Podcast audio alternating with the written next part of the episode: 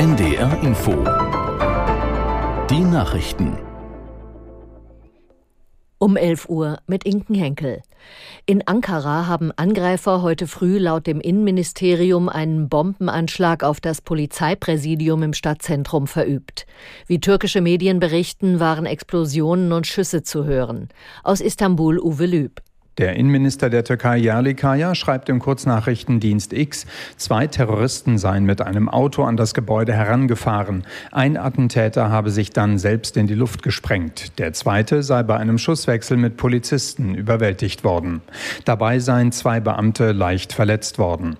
Die Hintergründe der Tat und auch ob es sich um einen politisch motivierten Anschlag handelt, sind noch unklar. Yerlikaya hatte zuletzt gesagt, er wolle die Mafia in der Türkei bekämpfen.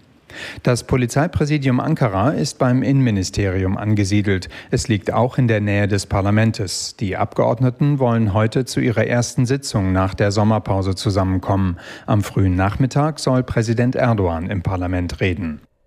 In den USA ist ein Stillstand der Regierungsgeschäfte kurz vor Ablauf der entsprechenden Frist verhindert worden. Nach dem Repräsentantenhaus gab auch der Senat in der Nacht grünes Licht für einen Übergangshaushalt.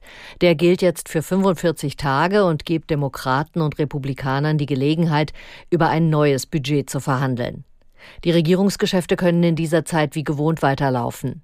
In dem beschlossenen Kompromiss sind allerdings keine weiteren Finanzhilfen für die Ukraine enthalten.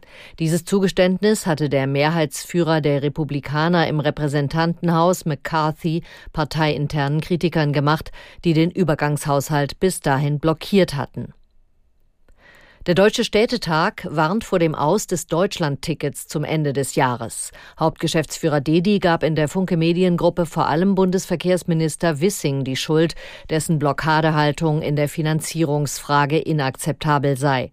Aus Berlin Jim Bob Nikschas. Aktuell teilen sich Bund und Länder die jährlichen Kosten von drei Milliarden Euro für das Ticket je zur Hälfte.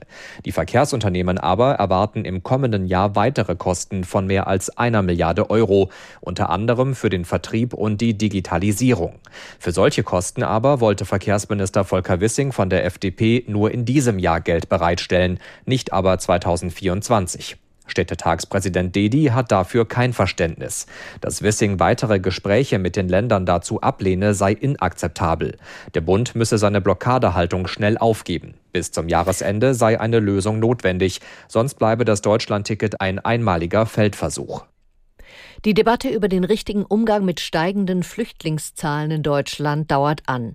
Bundesentwicklungsministerin Schulze wies Forderungen nach mehr Sachleistungen für Asylbewerber zurück. Aus der NDR Nachrichtenredaktion Ulf Hilbert. Sachleistungen bedeuteten einen erheblichen bürokratischen Aufwand und deshalb werde ein solcher Schritt so gut wie nicht umgesetzt, sagte Schulze der Bild am Sonntag. Eine Umwandlung von Geldzahlungen in Sachleistungen sei allerdings schon jetzt grundsätzlich möglich. Jedes Bundesland könne das für sich entscheiden. Deshalb verstehe sie auch nicht, so die SPD-Politikerin, warum es aus unionsregierten Bundesländern nur Forderungen gebe, aber kein Handeln. Zu der Frage eines besseren Schutzes der EU-Außengrenzen vor illegaler Einwanderung sagte die Entwicklungsministerin, es brauche mehr Programme, damit Menschen ihr Land gar nicht erst verlassen müssten. Es müssten die Fluchtursachen bekämpft werden, nicht die Flüchtlinge. Niemand verlasse seine Heimat freiwillig. Das waren die Nachrichten. Das Wetter in Norddeutschland, es ist vielerorts wolkig bis bedeckt mit gelegentlichen Regenschauern, in Südniedersachsen trocken und heiter, Höchstwerte 17 bis 23 Grad, morgen teils heiter, teils wolkig, an der Ostsee und ganz im Norden einzelne Schauer, später überall trocken, 19 bis 25 Grad, die weiteren Aussichten am Dienstag Schauer und Gewitter, 17 bis 25 Grad. Die Zeit 11 Uhr 4.